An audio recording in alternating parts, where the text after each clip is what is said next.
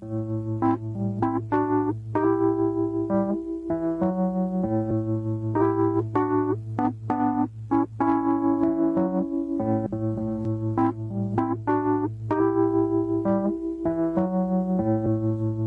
el aire de Radio Uruguay, inventamos entre todos la máquina de pensar.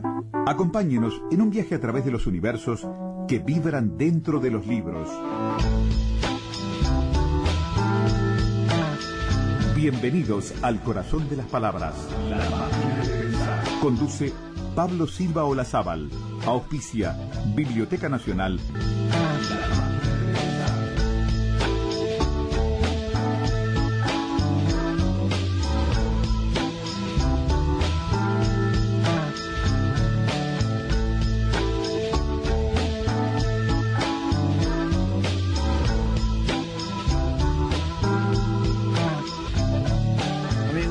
Bienvenidos a Radio Uruguay 1050M, bienvenidos a la máquina de pensar, ¿cómo están?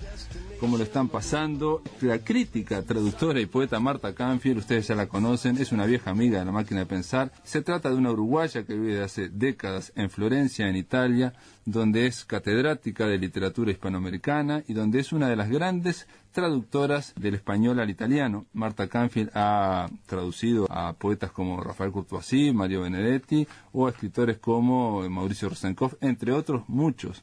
Pero aparte Marta Canfield tiene una mm, faceta más o menos oculta o menos evidente, que es la poesía. Escribe poesía desde el año 69 constantemente y fue incluida dentro de la antología poética que realizara del siglo XX Rafael Courtoisí. Bueno, con Marta estuvimos conversando sobre un libro que se editó el año pasado, aquí en Linardi y Rizzo lo editó, se trata de la antología de su obra poética, Sonriendo en el Camino, Poesía Reunida 2009-1969. Bueno, los invito a escuchar esta conversación que mantuviéramos con Marta Canfield.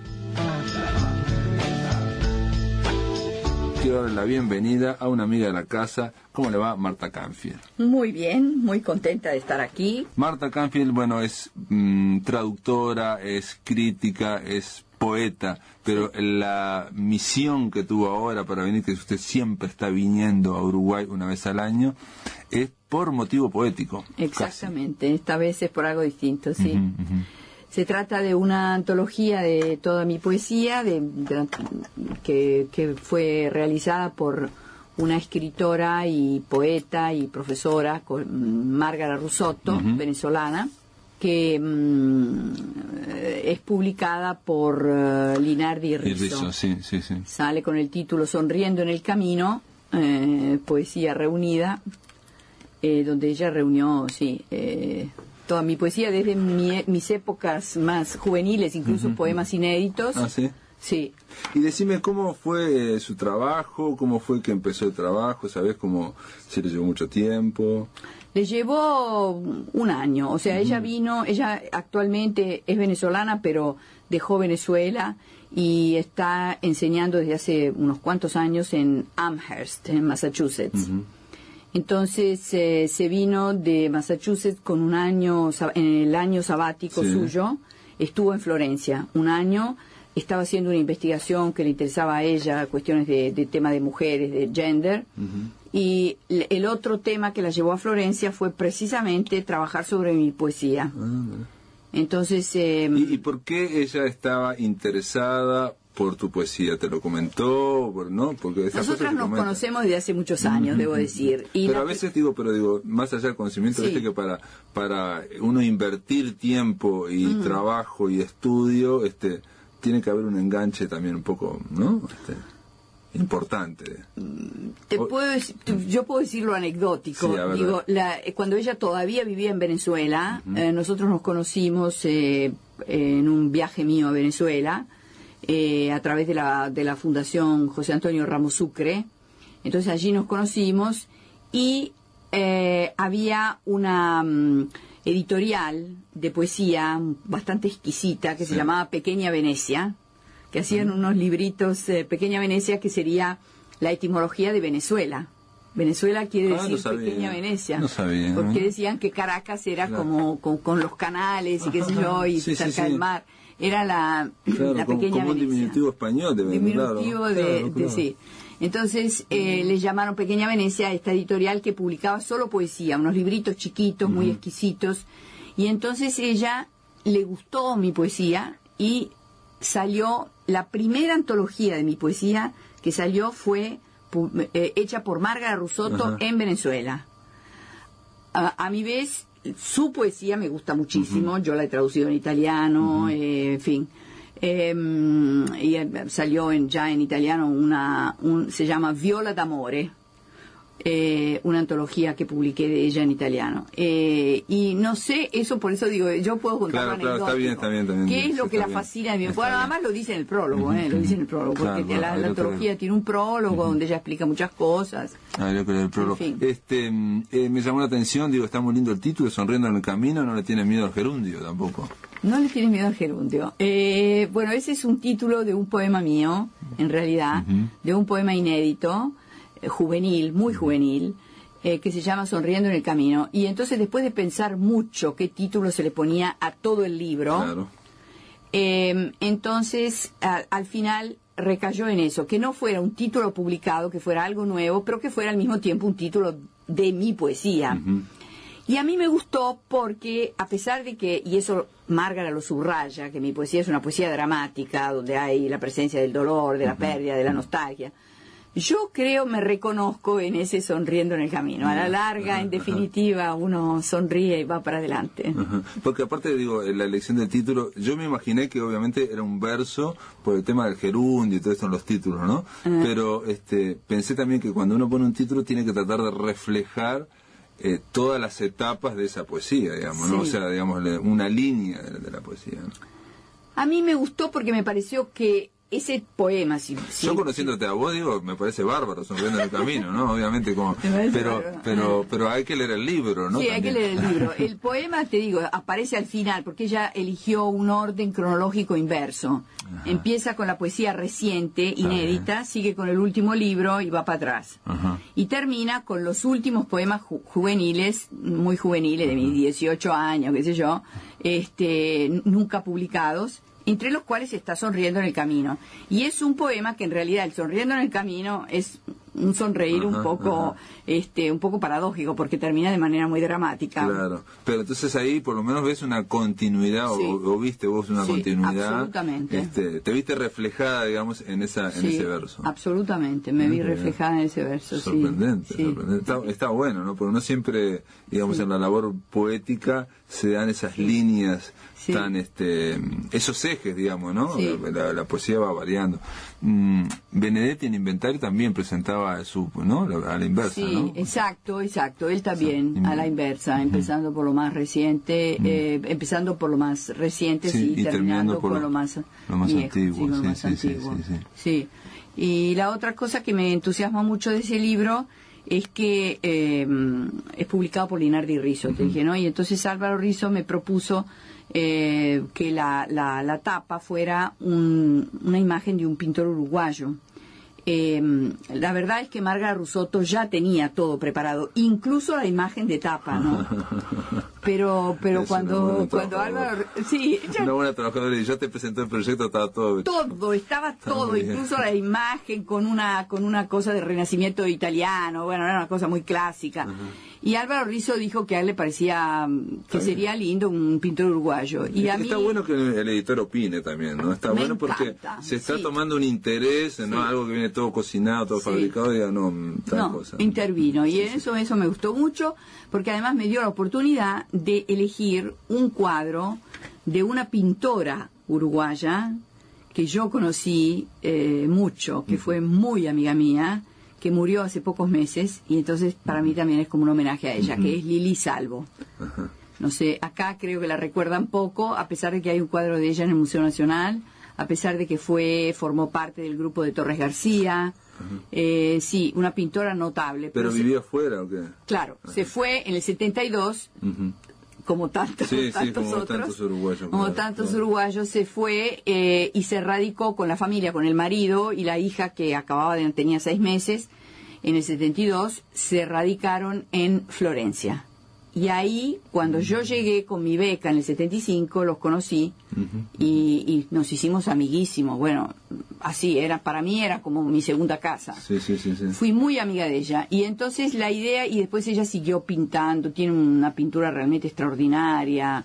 Eh, y uno de esos cuadros parecía, cuando me puse a mirar de nuevo las cosas de ella, había un cuadro que parecía hecho a propósito para, para mis poemas, ¿no? Entonces, este, eh, bueno, ese va a ser la imagen de Copertina. Con Lili Salvo, que entre paréntesis espero eh, poder eh, ayudar a, a- a incluso a traer obras de ella para acá. Claro. Sí, hacer una donación como me ha pedido la familia para varios museos de aquí. Eh, el tema con los pintores, creo yo, ¿no? Este, Mm. Y con los escritores pasa algo similar, pero es, es más con los pin- pintores.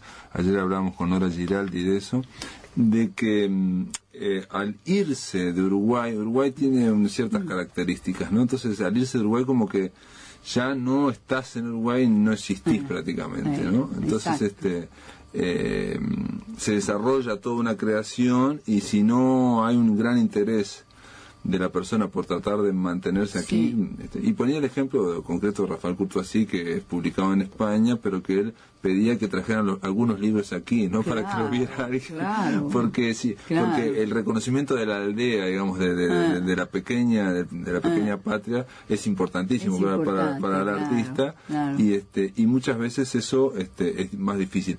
Obviamente cuando se trata de un pintor es mucho más difícil, ¿no? Mucho porque más. la obra está allá, bueno, salvo que se puedan ver reproducciones Mucho. vía internet, Y más como en el caso, como te digo, de Lili Salvo, que nunca más volvió a vivir al Uruguay. o sea, no no Nunca más volvió.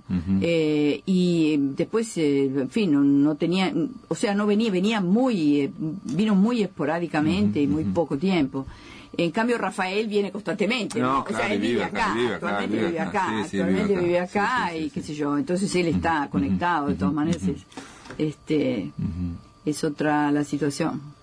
Eh, de todas formas, eh, lo que se puede hacer con los pintores, por ejemplo, un, un gran pintor uruguayo que, que se llama Cabrerita, este, mm, sé que la mayor parte de, de su mejor pintura son como 60 cuadros que están en Barcelona y aquí no los conoce nadie y este y siempre se están tratando de Pablo Tiago Roca está en eso trata de, de- por lo menos traerlos de préstamo no y Claro, esto es, muy complicado. Sí. entonces eso hace que las valoraciones cambian no este no es lo Sí. mismo ir a España y verlo allí. En fin, eh, Marta, si te parece después de la pausa, continuamos aquí hablando de tu obra poética y hablando de literatura. En el aire de Radio Uruguay, La Máquina de Pensar.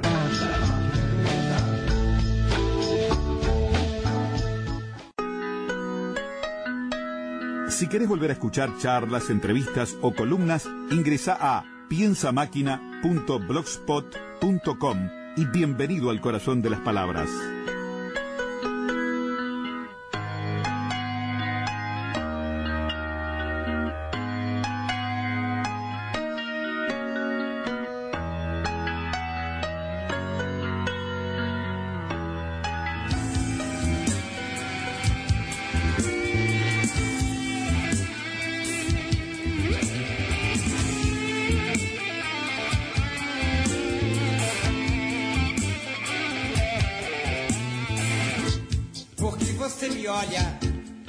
Com esses olhos de loucura.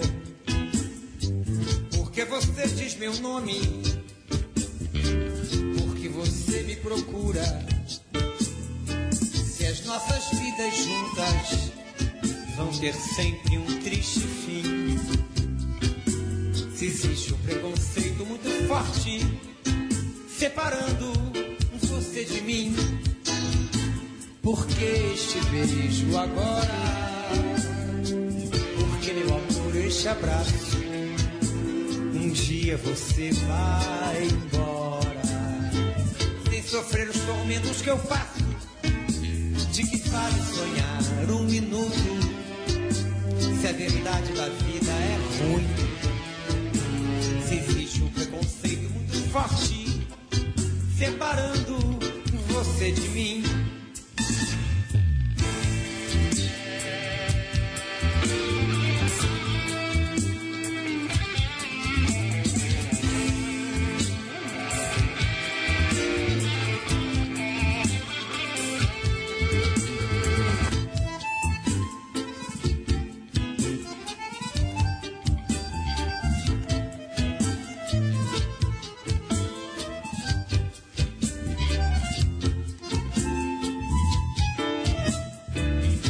Me olha com esses olhos de loucura. Porque você diz meu nome? Porque você me procura? Se as nossas vidas juntas vão ter sempre um triste fim. Se existe um preconceito muito forte separando você de mim. Pra que este beijo agora? Porque meu amor, este abraço, um dia você vai embora. Sem sofrer os tormentos que eu passo, de que vale sonhar um minuto? Se a verdade da vida é ruim, se existe um preconceito muito forte separando você de mim.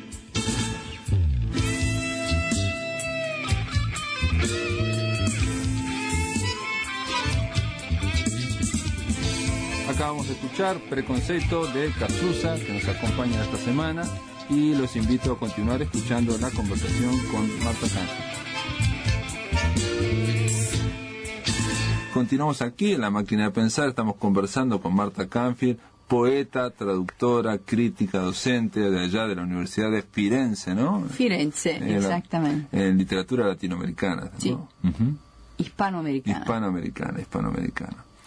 Sí, porque latinoamericana comprendía en un momento la, también la brasileña, ¿no?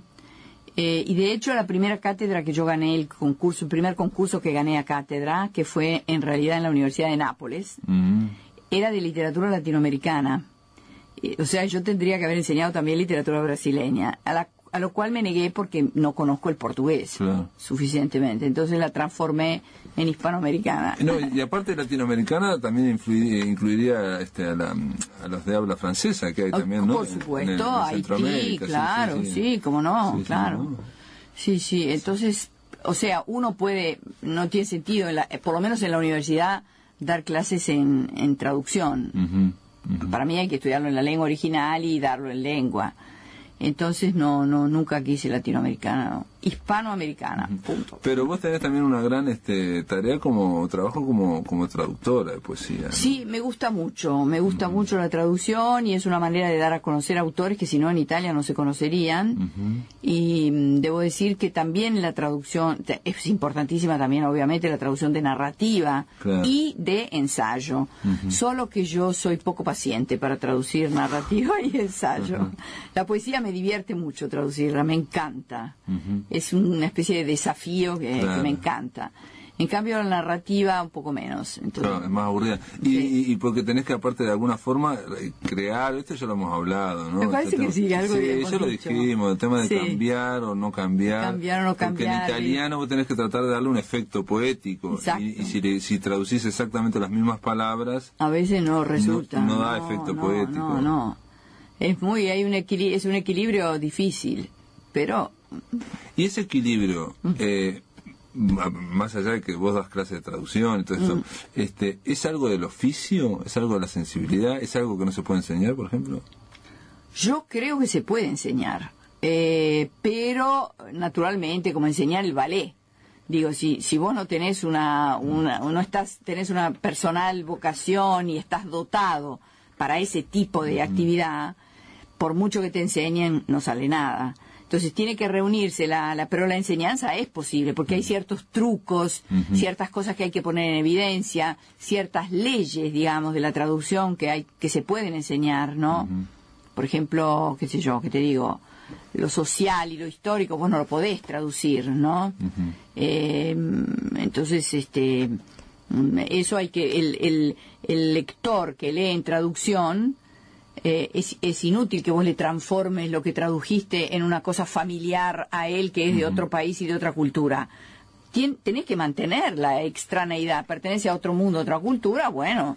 Entonces, este, eso es importante, ¿no? No, no traducir lo que no se debe traducir, o sea, digamos, la connotación histórica y, y social.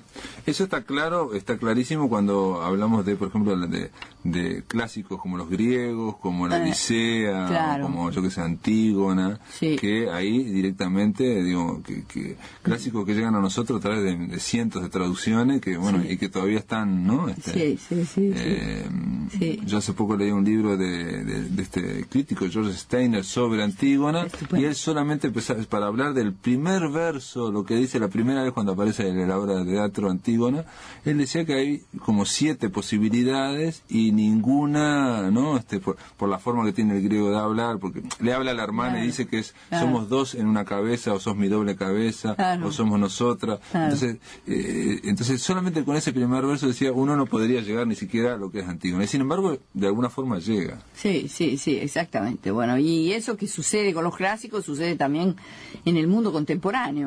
Eh, naturalmente eh, son diferencias distintas, diferencias, otro tipo de otro tipo de dificultades, pero de todas maneras existe esa diversidad. Y es importante saber hasta dónde uno puede eh, puede transformar. O sea, por ejemplo, vos cuando tradujiste a, o a Benedetti al, al italiano y esa poesía, por ejemplo, tan, eh, digamos, comprometida con determinada coyuntura histórica, ¿no? Muy clara, muy, muy, con muchas referencias rioplatenses y hasta históricas de, de fines de los 60. Hay que mantener todas esas referencias, obviamente. Bueno, uno traduce en eso, traduce literalmente. Eh, pero quiero decir, cuando él, qué sé yo, qué te digo, te voy a decir un Sí, ejemplo. muy- momento habla de Pacheco, por ejemplo, uno, ¿no? Ah, Este, eh, claro, Pacheco. O de la JUP, por ejemplo. Ay, claro, la JUP, ¿cómo hace? La JUP hay que dejar la JUP y después ponerle una nota al lector para explicarle qué era, Claro. ¿no? Este, y qué, qué sé yo, es decir, no se puede transformar. Eh, entonces, eh, no sé, eh, o sea, hay una cantidad de, de- de- de detalles de la vida cotidiana, por ejemplo, ¿no? Desde, eh, no sé, cuando él te habla de, de- del parque Rodó, qué sé yo, de, de- de tomar mate. claro, claro. Esas cosas hay que comunicarlas, como él te las cuenta, ¿no? Te las dice, las menciona, que se mantenga ese, esa referencia a un a una sociedad y a un momento histórico Sí, que es sí. ese y no es otro. Sí, sí, claro, ese Sí, jardín yo- botánico en el año 50. Yo creo que te, te- no sé si te comentaba una vez, por ejemplo, que hay una traducción que yo he criticado muchísimo del Otoño del Patriarca de García Márquez en, en italiano, Mm. No, no, no lo conté. hecha por un grandísimo traductor que se llamaba Chicoña, Enrico Chicoña, que por otra por otras cosas era un gran traductor, Mm. pero tenía la manía de transformar todo, de italianizar todo, ¿no? Entonces, cuando García Márquez te menciona una, unos versos de, de música popular del Caribe y cita los versos, ¿no? Que, que mataron a Elena, se la Sí, llevaron sí. para el hospital. Y entonces él te cita eso y se le dice al general, ¿no? Dice, se perdió la muchacha que amaba el general, ¿no? Se perdió, se la llevaron para el hospital, se la llevaron, mataron a él, se la llevaron para el hospital. Vos no podés hacer otra cosa que traducirlo literalmente y, en todo caso explicarle al lector que eso es una canción este, de- de- del mundo caribeño. Eh, El Chicoña tradujo eh, eh, no- che non la encontraban nelle terme di Caracalla dove i romani giocavano a palla. O sea, él transformó en dos versos de una canción popular italiana, Sí, sí, sí, ¿no? Eh, y una referencia, en vez del hospital donde murió Elena, lo transforma en las termas de Caracalla, haceme el favor. Entonces, eso sí, lo sí.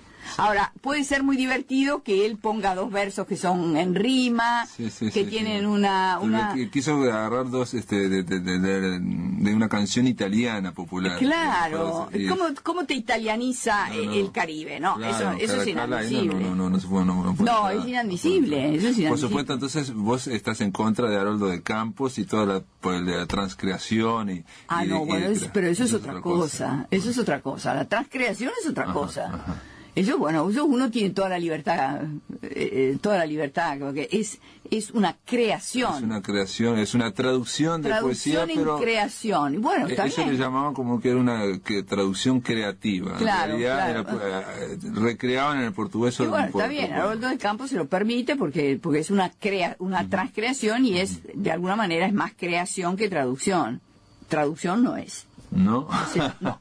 Yo- Este, porque tenía tenía una, una, una, una- una teoría, él, digo, Sí. ¿no? de que había que tratar de, de que, que el espíritu pasara a través de las palabras y no que solo quedaran las palabras. ¿no? Ah, El bueno, eso seguro, eso seguro, en eso estoy totalmente de acuerdo. El espíritu tiene que pasar, Claro. pero tiene que pasar el espíritu del autor, no el espíritu del traductor. Bueno, eh, Circe Maya, también otra poeta uruguaya Ah, y traductora, claro. traductora, ella decía en un momento que traducir a una lengua, por ejemplo del griego a- o, del, o del inglés a- Ah. al español, es como crear un fantasma de ese poema en otra lengua. Esa es la visión negativa de la traducción. Yo no estoy de acuerdo. Yo creo que uno puede crear este mm, así formas que son igualmente rítmicas, evocativas en la otra lengua, ¿por qué no? no Yo no creo que sea fantasma, no, no, no. Y vos cuando, cuando a vos te han traducido Sí. al italiano, o vos te traducís tu propia... Yo me traduzco personalmente y no Ah. soporto que me traduzca. Nadie, nadie, ah, mirá vos. no, no, no, no. Yo no soporto. Yo escribo. Ahí, en ahí entonces el espíritu del, del escritor y el traductor pasa bien. No, ahí sí porque soy yo misma. por eso. Porque Yo, porque yo no, yo no me traduzco, yo reescribo en italiano. Ya, entonces, como es mío, hago lo que se me da la gana. Cambio una cosa por otra, qué sé yo, ¿viste? Está bien, está bien. Eh, en fin. En fin, de todas formas, eh, dicho una y otra vez, este, la traducción es un mal necesario o es un bien necesario. Para mí Occidente no, no podríamos No. eh, conocer a todos los escritores que conocemos si no fuera por los traductores que Claro. a lo largo de los siglos han ido traduciendo de, y, y, bueno, de algo del espíritu Claro. llega porque si no estaríamos todos tan enganchados con la literatura. No, si te parece, Marta, después de la pausa te voy a pedir que leas poesía de esta antología que se, se llama Sonriendo en el Camino. Y después de la pausa con Marta Canfield. En el aire de Radio Uruguay, La Máquina de Pensar.